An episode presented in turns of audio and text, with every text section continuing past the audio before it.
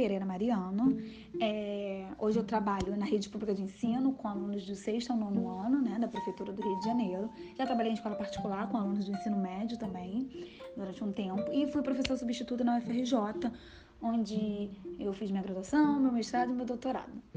E pensando um pouquinho sobre essa questão, né, do que, que a gente consegue trazer para a sala de aula, do que a gente aprende na, na faculdade, né, pensando sobre esse tema, é, se eu for pensar em história da língua, fonética e fonologia, eu acho que nenhum desses dos termos, né, e das de muitas coisas que eu aprendi, é, eu consigo levar para a sala de aula, né? Eu não falo de ponte de articulação, monte de articulação, eu não falo de invasão de visigotos, eu não faço toda essa contextualização para as minhas aulas de, de, de, língua portuguesa, mas com certeza elas são importantes é, é, como influenciadora do método de como eu vou ensinar, né? Como eu vou ensinar a questão de acentuação, né? Que a gente normalmente pensa ali na questão só das regras. Então, muitas coisas assim me ajudam como método, mas não como uso de nomenclatura. Isso é, é, é, acontece também com, com outros, né, com os outros assuntos da área da, de língua portuguesa, né?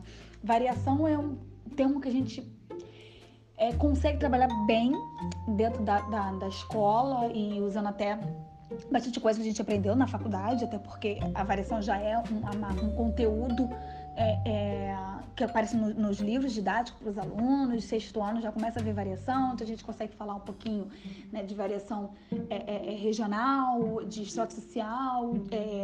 É, claro que a gente não usa o termo diatópico, diafásico, a gente não usa esses termos, mas a gente consegue trabalhar bastante isso, mostrar a variação na língua com a flexão é, verbal, né, com questão de concordância, então a gente consegue mostrar isso de uma forma bem bacana, é, tirando aqueles conceitos de certo e errado, que a gente tanto aprende na FRJ, isso eu consigo aplicar bastante quando dou aula de variação. Quando eu penso morfossintaxe também, algumas coisas me ajudam muito. Eu acho que a noção de sintagma nominal eu levei, né, de sintagma nominal verbal, eu levei para a sala de aula como um ganho. Eu acho que quando o aluno entende sintagma, ele tem uma facilidade para entender também quando a gente faz análise sintática, né, de uma oração. É, processo de formação de palavra, eu também consigo levar coisas que eu aprendi na faculdade, indo além daqueles processos tradicionais de derivação e composição. A gente consegue falar de cruzamento vocabular, de abreviação, é, e isso é tipo, bem bacana, porque a gente consegue enriquecer é, essa abordagem né, e ampliar é, é, essa, esse, esse, conhecimento do aluno, né, de como a gente forma palavras. É um assunto que eu gosto bastante. Eu fui monitora dois anos também de morfologia na FRJ, então é um tema que eu bem, bem gosto, assim, é falar de morfologia, da aula de, de, de, de formação de palavras, Acho bem, bem legal.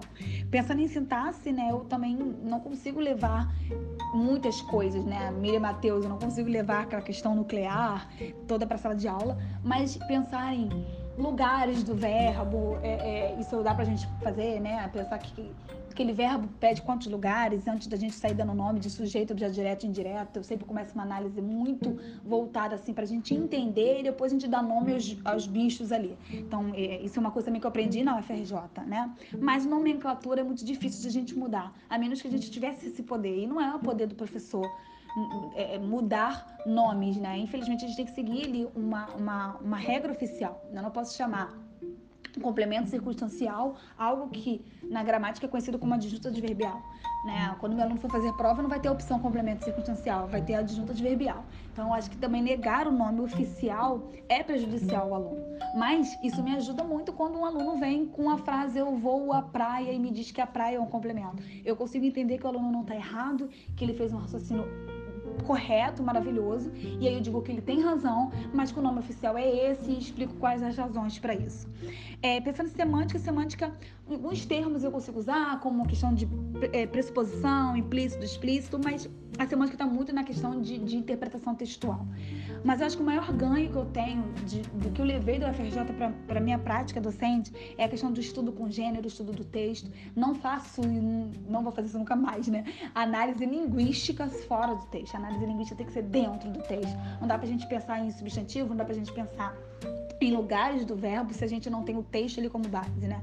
Então, isso é uma prática é, cotidiana, rotineira para mim e para meus alunos. Eles nunca vão chegar, vão ter uma prova é, é, se não tem um texto ali, ou um exercício, né, que não tem um texto ali como base. E também a questão do ensino de gênero, pensando no gênero como algo que tem função, que não é estanque, que ele muda com o tempo, e pensar também na hora da produção textual, de fazer uma produção que faça sentido para o aluno, que ele consiga ver funcionalidade naquilo, não fazer simplesmente para ganhar ponto na, na, na prova. Então eu tento, isso eu tento levar bastante para minha sala de aula, pensar na prática da escrita como algo funcional, os alunos entenderem a função daquilo ali e também análise linguística em cima de texto. Eu acho que foi, esse foi o maior ganho e eu tenho certeza que é um ganho para mim e para os meus alunos, tá? Espero ter ajudado aí nesse breve resumo do, do como eu consigo aplicar as coisas que eu aprendi na faculdade na minha prática, tá bom?